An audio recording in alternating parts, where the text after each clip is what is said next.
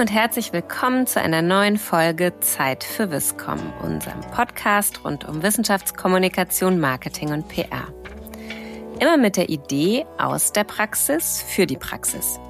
Mein Name ist Hanna Proner und ich bin Ihre Gastgeberin. Immer wieder sprechen wir mit WissenschaftlerInnen und KommunikatorInnen aus Hochschulen und Forschungseinrichtungen über Zielgruppen und über Kommunikationsformate. Und heute wollen wir in dieser Folge eine Zielgruppe ganz direkt fokussieren. Nämlich die sogenannte Gen Z oder junge Zielgruppe, wie auch immer man sie nennen will. Und dazu musste ich bei der Suche nach einer Expertin gar nicht so weit nach außen schauen, sondern bin einfach auf eine sehr liebe Kollegin zugegangen, die sich genau mit dieser Frage beschäftigt. Wie mache ich eigentlich Inhalte für diese Zielgruppe? Und ich freue mich sehr, dass sie zugesagt hat. Martina Kicks, die Chefredakteurin von Zeit Campus. Hallo, liebe Martina. Schön, dass du da bist. Hallo, Hanna. Ich freue mich sehr, dass ich bei euch sein darf. Bevor wir gleich tiefer ins Thema einsteigen und so ein bisschen auch deine Insights hören, würde ich dich bitten, dich einmal kurz vorzustellen. Wer bist du und wie bist du eigentlich zu uns gekommen zu Zeit Campus? Das mache ich sehr gerne. Ich bin seit 21.04.2016 bei Zeit Campus und ich habe angefangen als Redakteurin und 2019 habe ich dann die Chefredaktion übernommen als äh, erste weibliche Chefredakteurin in der Geschichte von Zeit Campus. Mhm. Und für mich war dieser Schritt zu Zeit Campus zu gehen irgendwie sehr naheliegend, weil ich vorher eigentlich auch immer für junge Medien gearbeitet habe. Also ich habe damals mit Anfang 20 bei Weiß Deutschland gearbeitet, als sie sich gegründet haben. Dann habe ich nach der Journalistenschule in München bei der Neon gearbeitet. Das war ja damals so äh, die Studierenden Bravo wurde sie geschimpft, aber es war ein mhm. ganz tolles tolles Magazin, was ich sehr sehr gerne gelesen habe, wo ich dann auch später sehr gern gearbeitet habe und mit der Neon ging es dann ja so ein bisschen bergab deshalb bin ich dann 2016 äh, zu Zeit Campus gegangen, weil ich einfach gemerkt habe, ich wollte einfach noch mal was Neues machen, aber trotzdem natürlich irgendwie bei den jungen Themen bleiben. Und das sind, glaube ich, so so ein paar wichtige Eckdaten zu mir. Kommen wir erstmal darauf, was ist das eigentlich für eine Zielgruppe? Die Zielgruppe für junge Themen, wie du es gerade genannt hast. Wieso beschäftigt dich das und inwieweit? Äh, wenn man Anfang 20 ist, ist man aktuell Gen Z. Und mhm. das heißt, deshalb schaue ich da natürlich auch genauer hin und äh, schaue, was die jungen Menschen bewegt und was sie antreibt und wovon sie träumen.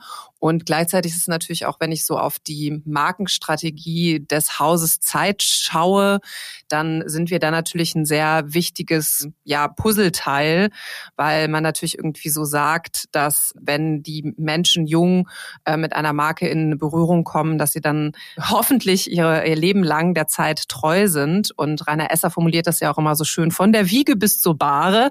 Die Zeit ist für alle Generationen da.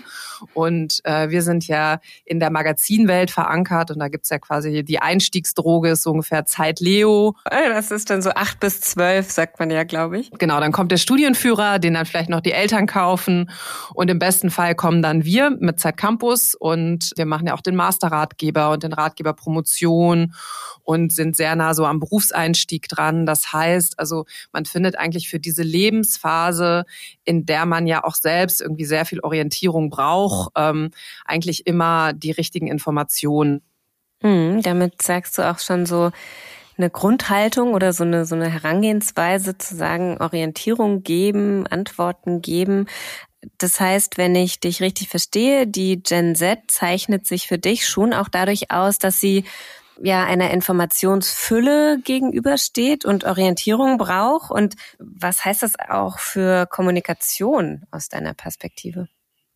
Also ich glaube, diese grundsätzlichen Fragen, dieses will ich ins Ausland gehen, wie läuft es mit dem Praktikum, das sind Fragen, ich weiß nicht, wie das bei dir war, Hanna, ich glaube, mit Anfang 20 hast du dir die vielleicht auch gestellt. Ich glaube, die Antworten darauf haben sich verändert. Ähm, ich glaube auch, dass natürlich die Kanäle, in denen man Antworten findet, haben sich verändert. Also, also ich habe in Bielefeld mein Studium angefangen. Ich komme aus einem Nicht-Akademiker-Haushalt. Äh, meine Eltern haben irgendwie Volkshochschule nach der neunten Klasse gemacht. So, also mhm. ich hatte da niemand, der mich da irgendwie an die Hand genommen hat. Und ich war einfach auch, glaube ich, am Anfang völlig überfordert davon. Auf einmal an der Uni sein, Geschichte studieren in Bielefeld, in die Bib gehen und irgendwelche Bücher raussuchen für die erste Hausarbeit.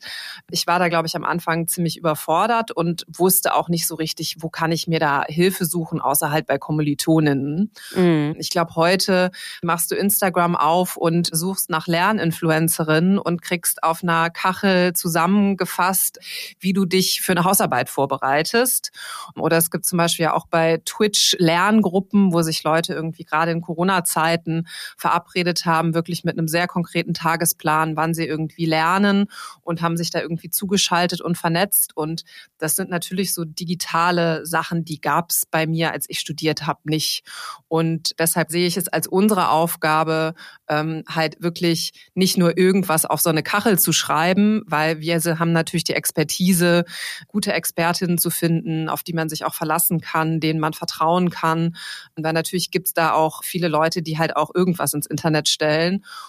Und wir sind da natürlich mit der Zeit einen hohen Rechercheaufwand, einen hohen Qualitätsanspruch. Also ich glaube, das ist was, was sich verändert hat. Und ich glaube, was halt die Kommunikation betrifft, das war ja auch Teil deiner Frage, das ist natürlich sehr viel vielschichtiger geworden, weil es nicht mhm. nur, also Zeit Campus hat 2006 angefangen. Wir haben, wir haben ja 2021 das 15 Jahre Zeit Campus gefeiert und 2006 gab es halt das Printmagazin so und ähm, da ist mal in den Kiosk gegangen, hat sich das Heft gekauft und hatte dann Antworten auf Fragen und ähm, hat Geschichten und Unterhaltung gefunden. Und heute hast du halt, du hast das Magazin, du hast irgendwie Instagram, du hast TikTok, du hast halt super viele Kanäle und es ist halt, glaube ich, wichtig in der Kommunikation auch als Marke Zeit und auch als Zeit Campus für den entsprechenden Kanal auch den richtigen Sound zu finden. Mhm. Es gibt natürlich manchmal auch Instagram-Kanäle, die nicht in der Zielgruppe ankommen. Also es reicht heute nicht mehr nur einen Instagram-Kanal zu haben. Dazu sein reicht nicht. sondern man muss halt auch gucken, wie verändert sich der Kanal, wann werden irgendwie, also aktuell wird bei Instagram werden ja Videos und Reels wichtiger und sichtbarer. Und es reicht also nicht nur diese Kanäle zu kennen oder irgendwie zu wissen, okay, hier mache ich eine Story und hier poste ich irgendwas, sondern es geht schon immer darum, die Zielgruppe, die junge Zielgruppe richtig anzusprechen. Und ähm, zum Beispiel unser, unser Instagram-Kanal wird auch äh, von Ekaterin, äh, die ist Anfang 20, äh, betreut. Und ähm, wenn die natürlich irgendwie eine Story macht und das neue Heft ankündigt, dann hat das natürlich irgendwie sehr viel mehr äh, Pep und Pfiff. Ähm. Ja, Authentizität auch einfach, ne? Also ich meine, das ist es ja aus der Zielgruppe raus. Äh. Also es ist einfach wichtig, so ein bisschen ähm, kommunikativ darauf zu achten, dass man da auch den richtigen Ton trifft. Und da ist es mhm. natürlich, glaube ich, einfach auch super basic, immer mit jungen Menschen zusammenzuarbeiten und sie nach ihrer Meinung zu fragen. Und wir haben zum Beispiel uns auch ein Zeitcampus TikTok-Format überlegt und da haben wir gedacht, okay, was kann unsere Nische sein in äh, zwischen all dem Quatsch und den verrückten Challenges, die irgendwie auf, äh, auf TikTok passieren. Da haben wir uns halt ganz klar mit einem Orientierungsformat aufgestellt. Also das mhm. heißt, es gibt zum Beispiel unser erfolgreichstes TikTok bis jetzt war, was sind die Schriften, mit denen du deine Hausarbeit längen oder kürzen kannst, weil ja. manchmal schreibt man ja zu viel, manchmal schreibt man zu wenig und äh, das hatte eine Kollegin mal recherchiert und, und aufgelistet, welche Schrift welchen Effekt in einer Hausarbeit hat. Und ähm, das haben über eine halbe Million Menschen gesehen so und äh, das ist natürlich cool, wenn man einfach merkt, so okay, da konnten wir Service bieten und sind in unserem Markenkern zu Hause und gleichzeitig entdecken wir da einen neuen Kanal. Und ähm, das macht natürlich auch total viel Spaß, sich da so ein bisschen auszuprobieren. Das TikTok-Team, das sitzt in Berlin, das ist bei Zeit Online verankert und äh, das sind auch ganz tolle Kolleginnen und Kollegen, die, finde ich, da einen sehr guten Ton treffen. Das heißt also aber auch, dass ihr sowohl was die Bildsprache angeht, was Tonalitäten angeht, was den Sound angeht, was auch die Themenauswahl angeht, schon einzelne Expertenteams innerhalb der Redaktion habt. Also ihr habt Leute, die sich dann mit diesen Fragen ganz explizit beschäftigen, oder? Ja, auf jeden Fall. Also das würde ich auch sagen, ist alleine so, seit ich diesen Job 2019 mache, das ist halt das Tolle an Zeit Campus, dass wir eben nicht mehr nur das Printmagazin machen. Ich würde sagen, das Printmagazin ist inzwischen irgendwie so der Anker für alles, was wir tun. Und wir haben uns gleichzeitig natürlich überlegt und das im Laufe der Zeit immer mehr, wie verlängern wir unsere Interviews, unsere Geschichten, die wir für Zeit Campus machen, in die digitale Welt. Und das bedeutet zum Beispiel, wenn wir eine Titelgeschichte haben zum Thema Mental Health, dann heißt das, dass wir uns überlegen, wie können wir daraus Instagram Stories machen, wie können wir daraus gute Zitate als Kacheln aufbereiten, wie können wir das irgendwie auf Twitter und auf Facebook weiter verbreiten. Und das ist, glaube ich, das würde ich sagen, was sich kontinuierlich weiterentwickelt, weil diese journalistischen Inhalte, die wir machen, die sind sehr, sehr gut. Das steckt immer sehr viel Recherche drin, da stecken wir immer sehr viel Aufwand rein. Und ich glaube, diese Distributionswege, die werden sich auch kontinuierlich weiter verändern. Und da ist es, glaube ich, gerade wenn man die junge Zielgruppe erreichen will, wichtig, da dran zu bleiben. Und dafür braucht es tatsächlich auch verschiedene Teams. Ihr habt auch, glaube ich, bei Campus die Bildsprache etwas verändert? Also sowieso über die Zeit verändert die sich immer wieder, aber ich muss sagen, es gab ja doch so einen größeren mm, Relaunch oder wie auch immer man das nennen will, wo sich die Bildsprache doch nochmal deutlich verändert hat. Kannst du dazu vielleicht noch ein bisschen was erzählen? Ähm, das ist eine sehr schöne Frage. Da freue ich mich äh, sehr drüber, weil dann kann ich noch mal so ein bisschen von unseren internen Workshops und Runden erzählen, weil natürlich irgendwie dabei auch immer sehr viele Menschen mitreden. Also bei uns war irgendwie klar, okay, wir haben dieses äh, Jubiläum, was ansteht, 15 Jahre Zeit Campus.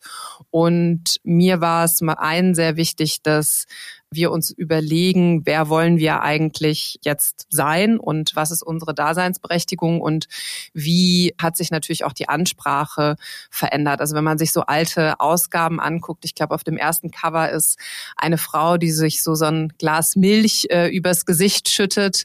dann gibt's dieses leicht romantisch geschwungene Campus-Logo.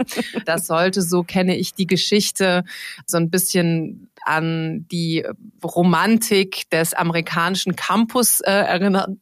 Mhm. Und das mhm. hatte damals auf jeden Fall sicherlich seinen Moment. Und wir haben einfach mit Studierenden gesprochen. Wir haben intern Workshops gemacht. Wir haben ähm, sowohl mit der Optik als auch mit dem Textteam uns überlegt, für welche Werte wollen wir stehen? Wer, wer sind wir? Was wollen wir irgendwie ausstrahlen? Was ist uns wichtig? Und daraus haben wir so einen Wertekatalog entwickelt. Und diese Werte sind so ein bisschen wie so Leitplanken, sowohl für die Optik, als auch für die Textredaktion in der Themenfindung. Mhm. Und das fand ich irgendwie sehr bereichernd, weil es einmal dazu geführt hat, dass wir das gesamte Team so zusammenbekommen haben, um wirklich so einmal so, dass allen wieder klar ist, okay, für was wollen wir 20, 2021 stehen und gleichzeitig hat das natürlich dann auch immer eine große Strahlkraft, weil man sich halt immer wieder darauf berufen kann. Und ich würde sagen, die, diese, diese Werte sind jetzt nicht für immer in Stein gemeißelt, sondern also wir planen gerade jetzt einen neuen Workshop und ähm, werden da immer wieder drüber sprechen, weil ich glaube, das ist schon etwas, was sich auch verändert hat, dass sich dieser Rhythmus, in dem man so Sachen wieder anpasst oder überarbeitet, dass der total wichtig ist. Und ähm, ich sollte vielleicht noch einmal sagen, was so unsere Grundwerte sind. Äh, das hat mhm, natürlich. Wenn nicht, hätte ich nachgefragt. das ist natürlich auch sehr nah an der an der Zielgruppe dran und Zeit Campus ist von der Haltung bold, haben wir das genannt, sehr selbstbewusst und ähm, also man sieht das zum Beispiel an dem an dem Cover äh, mit Ria Schröder von der FDP. Da haben wir ein Cover zu den jungen Liberalen gemacht mhm. und die mhm. sitzt sehr also breite Arme, breite Beine in einem rosa Anzug auf so einem roten Sofa im Café Paris hier in Hamburg. Und mhm. ähm, also das war für mich so ein sehr beschreibendes Cover für diesen Wert, weil die einfach so ein, als junge Politikerin frisch im Bundestag einfach so eine Kraft ausstrahlt. Und die Zeile mhm. dazu war jung, liberal und mächtig. Und das wäre, glaube ich, auch eine Zeit Campus Zeile, die vor zehn Jahren wahrscheinlich nicht so richtig funktioniert hätte. Und was wir dann halt zum Beispiel da gesehen haben, ist, dass dieses Cover ist so ein bisschen viral gegangen, weil super viele Leute in der FDP haben dann das Cover abfotografiert, auf Instagram geteilt und das ist halt immer ganz schön oder für uns eine Bestätigung an so ein Cover, wenn das halt viele Leute in den sozialen Netzwerken teilen. Und dadurch dringen wir als Zeit Campus auch immer in neue Communities vor. Mhm. Und ein anderer Wert, den wir uns gegeben haben, ist Vielfalt und Diversität.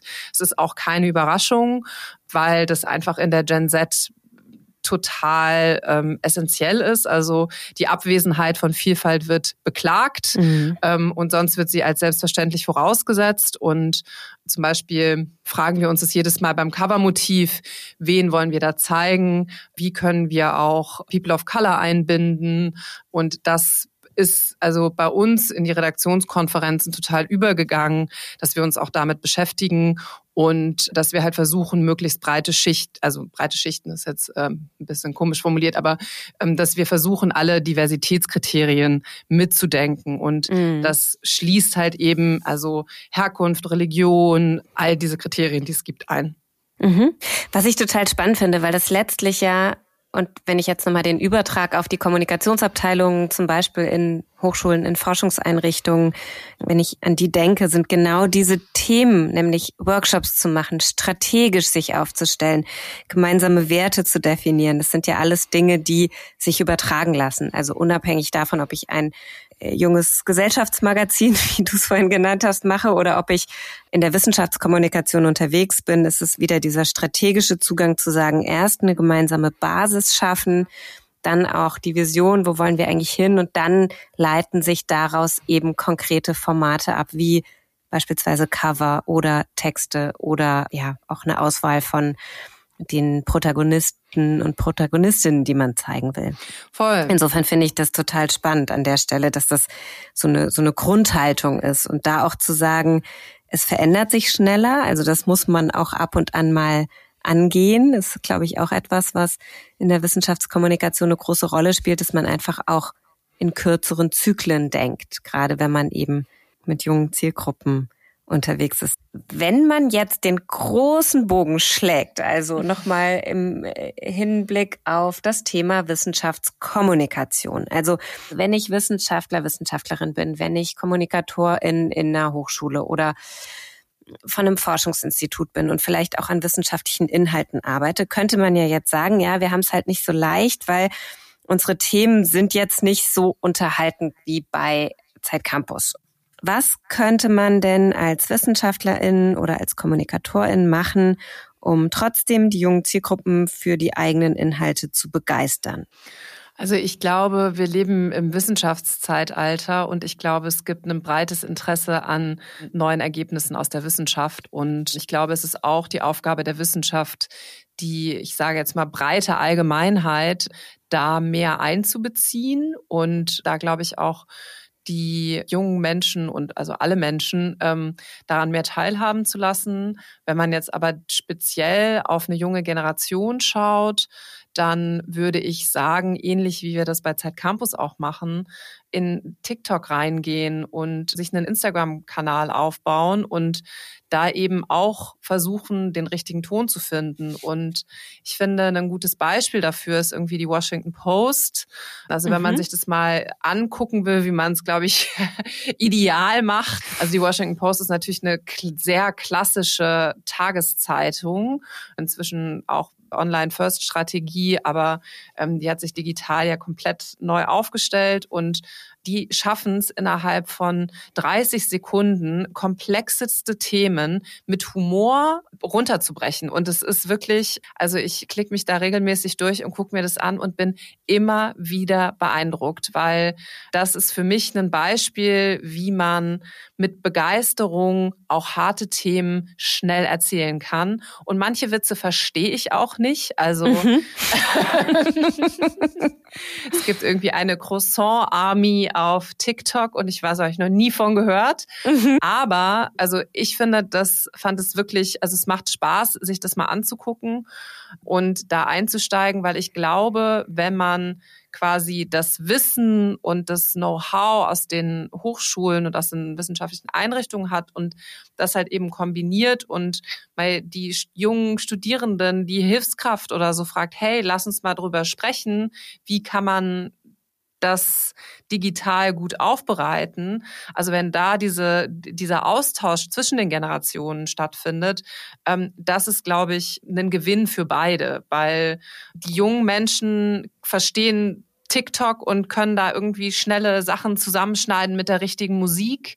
Und gleichzeitig gibt's dann natürlich irgendwie die Älteren, die an den Entscheidungspositionen sitzen und die das Know-how haben. Und da sich eben diese Offenheit zu bewahren, auf die junge Generation zuzugehen und zu gucken, wie erklärt man das? Und also so, ich ich habe das auch immer wieder mit jungen Kolleginnen. Ich sage so, okay, das ist komplett neu für mich, aber erzählt mir das mal. Wie mhm. funktioniert das? Das heißt tatsächlich einfach Einbindung der Zielgruppe und halt auch ernst nehmen. Und ähm, ich glaube, wenn man einfach mal anfängt, mit Hospitantinnen über Mediennutzung zu sprechen oder ähm, zu sagen, hey, wie würdest du das denn machen? Und was könnte man denn irgendwie für ein cooles TikTok daraus machen oder so? Da einfach mal zu fragen und da dran zu bleiben, das ist, glaube ich, der Schlüssel. Die Washington Post ist ein gutes Beispiel und ich finde auch die Tagesschau. Ich habe früher mit meinen Eltern äh, 20.15 Uhr im Fernsehen Tagesschau geschaut und heute hat die Tagesschau über eine Million Follower auf TikTok. Ich glaube sogar vier Millionen inzwischen. Ich weiß noch, wie Juliane Leopold, die die Tagesschau mit verantwortet, den April-Scherz gemacht hat. Die Tagesschau ist jetzt auf TikTok. und jetzt ist es Realität. Und jetzt ist es Realität. Und die Tagesschau schafft es auch da wirklich komplexe Inhalte zu erklären und das halt schnell zu machen mit einem guten, mit einer guten Ansprache. Und natürlich, also ich äh, würde sagen, manchmal denke ich mir, okay, krass, ist das schnell geschnitten und oh, okay, und dann noch Musik. Das ist mir manchmal ein bisschen zu viel oder zu laut. Aber ich finde, man merkt halt, wenn das die aktuelle Ansprache ist und die Leute das gucken und es so eine Reichweite hat, dann hat das, also dann gibt es dem irgendwie recht so. Und mhm. ähm, das halt, also diese, dieses, äh, das ist irgendwie fremd, das ist was anderes, das kenne ich nicht, mm. ähm, diesen Moment halt einmal auszuhalten. Vergessen und oder aushalten. Und ja, da genau. halt offen sein und sich das angucken und zu gucken, okay, TikTok funktioniert sehr schnell, schnelle Schnitte, Videos, bam. Ähm, das ist halt eher wie so eine Karussellfahrt, würde ich sagen. Mhm. Aber es ist halt einfach wichtig, sich damit zu beschäftigen und nicht irgendwie zu sagen, oh, das ist irgendwie was Neues aus China und ganz schwierig, sondern da halt wirklich mal rein reinzugucken. Also es gab vor einer Weile ähm, eine Google-Umfrage aus den USA und da kam raus, dass 40 Prozent der 18 bis 21-Jährigen TikTok nutzen wie die Google-Suche. Mhm. Ich glaube, wir sind noch nicht am Ende angekommen, sondern ich glaube, es ist einfach wichtig, dass man sich halt damit beschäftigt, wo sich die junge Zielgruppe bewegt. Und das ist, finde ich, so auch für Zeit Campus so ein Schlüsselsatz, dieses Wir sind da, wo die jungen Leute sind. Mhm. Nicht nur irgendwie als Marke, sondern eben auch mit den Geschichten, die wir irgendwie erzählen. Und ähm, dafür ist einfach TikTok, Instagram sind dafür einfach immer wichtiger geworden. Mhm. Und du hast es gerade gesagt, ihr habt so ein wahnsinnig agiles Arbeiten. Also mal den Moment aushalten, mal wirklich ausprobieren, wenn es klappt, gucken, messen, wie viele Leute haben sich das jetzt auch angeguckt, dann vielleicht nachzujustieren, dann zu entscheiden, man muss vielleicht nicht alles machen, aber so eine grundsätzliche Offenheit sich zu bewahren. Ich glaube, das ist wahrscheinlich das, was man mitnehmen kann, auch für das Thema Wissenschaftskommunikation.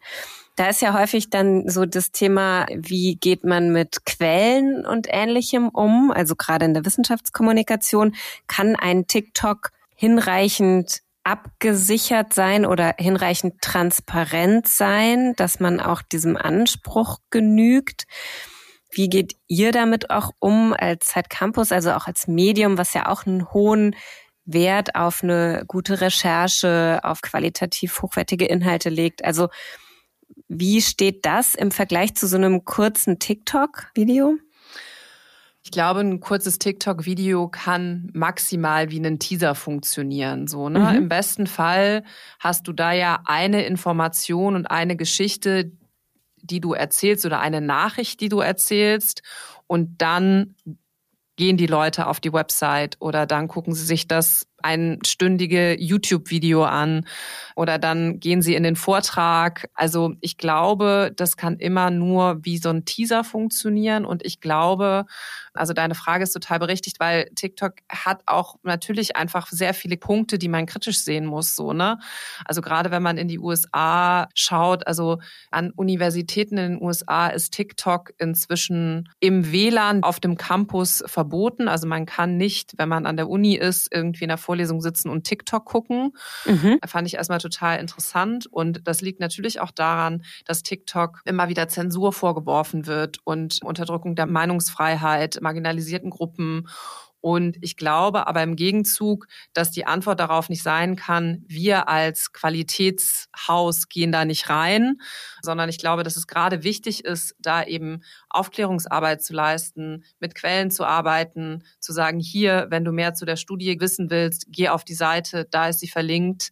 Ich glaube, das ist wichtiger als je zuvor, denn wir können ja diese Plattform nicht nur den Leuten überlassen, die da irgendwie Missinformationen teilen wollen, mhm. sondern ich glaube, es ist wirklich wichtig, da halt reinzugehen und als Zeit oder als Wissenschaftlerin zu sagen, dafür stehe ich und hier sind die Fakten und hier in der Caption findest du alle weiteren Infos und hier kannst du es nachgucken. Mhm. Und genau, ich glaube, man kann diese Plattform nicht nur den Leuten überlassen, die da Schindluder betreiben.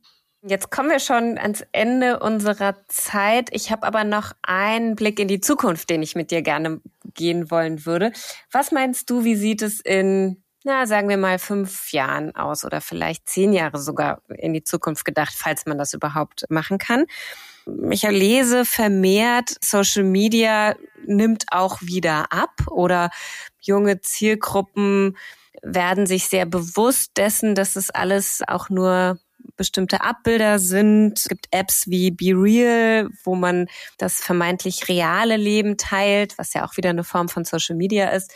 Wie ist so dein Blick? Was glaubst du, wie sieht es in fünf bis zehn Jahren aus? Werden wir komplette Veränderungen erleben oder meinst du, es ist eher inkrementell ein Wandel, wenn ich an junge Zielgruppen denke und wie ich die kommunikativ erreichen kann? Ich finde, solche Zukunftsprognosen abzugeben wahnsinnig schwierig, weil ich mich zum Beispiel noch daran erinnere, wie ich 2014 war das, glaube ich, ein Video mit Kim Kardashian gesehen habe. Und Kim Kardashian erzählt in diesem Video, es ist so ein kurzes Interview, Well, I read the news on Instagram. Und ähm, ich stand damals lachend äh, mit meinem Kollegen davor und wir haben uns dieses Video angeguckt. Oh nee, well, never. Mhm. Und heute ist genau das der Fall. Also wo erfahre ich irgendwie, dass die Maskenpflicht in der U-Bahn abgeschafft wird? Äh, auf Instagram. Und ich glaube, ich bin da sehr vorsichtig geworden, was Zukunftsprognosen betrifft. Ich glaube, dass wir, also dass sich einfach die Zeiträume, in denen wir in die Zukunft blicken, auch verändern werden. Also ich glaube, das ist eher so, okay, was nehmen wir uns jetzt noch für dieses Jahr vor? Also mhm. bei Zeitcampus ist es zum Beispiel, wir überlegen, arbeiten an einem Podcast, um da auch nochmal im Audiobereich uns stärker aufzustellen. Und ich glaube, es ist wichtig, eher so zu gucken, was ist jetzt in dem nächsten Jahr realisierbar, weil es kommt natürlich auch so ein bisschen drauf an. Also zum Beispiel sollte es wirklich ein europaweites Verbot von TikTok geben. Who knows? Das würde was verändern. Und also zum Beispiel Instagram ändert ja auch sehr schnell, was sie auf der Plattform belohnen. Also zum Beispiel eine Zeit lang gab es den klassischen Push von Postings oder Videocontent. Jetzt sind es Reels, die, äh, mhm. äh, die auf Instagram irgendwie vom Algorithmus belohnt werden und Instagram will, dass wir nur noch Reels machen. Also ich finde, es werden so schnell irgendwie neue Funktionen eingeführt, dass ich es schwer finde, da jetzt zu sagen, wie wird es in zehn Jahren sein. Ich glaube, es wird immer ein Printmagazin geben. Ich glaube, dass es auch in der jungen Zielgruppe, und das merke ich auch gerade bei unseren jungen Hospitantinnen, die zu uns kommen, dass es da schon auch eine hohe Wertschätzung gibt, so ein abgeschlossenes, ruhiges Medium zu haben, auf das man immer wieder zugreifen kann. Mhm. Weil die Insta-Story ist in 24 Stunden, hat sich aufgelöst. Jetzt können sich auch Fotos bei WhatsApp auflösen. So ein Magazin bleibt, da kann man auch noch mal in einem halben Jahr reingucken. Ich glaube aber auch, dass wir weiterhin digital unterwegs sein werden. Und ich glaube schon, dass TikTok wichtiger wird. Also ich fand diese Analyse von Google auch irgendwie so, ähm, so ein bisschen augenöffnend, weil natürlich auf TikTok ist viel How-to-Content.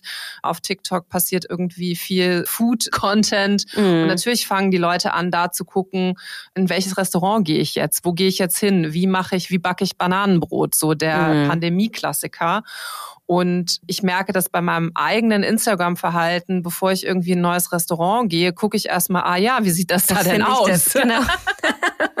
und das wird sich ja dann auch auf Hochschulen und ähnliches übertragen, dass man Voll. sagt, wie sieht's denn da aus? Was sind da für Leute unterwegs? Wie, also das ist ja genau Voll. same, same, ob Essen oder Bildung sage ich jetzt mal. Total. Und ich meine, es ist zum Beispiel, wenn man sich so die Instagram-Kanäle der großen Unis anguckt, irgendwie von Harvard, die stellen da inzwischen Studierende vor, die stellen Studierende vor, die irgendwie äh, besondere Leistungen hervorbringen, die stellen aber auch Studierende vor, die eine besondere Geschichte haben, so, ne?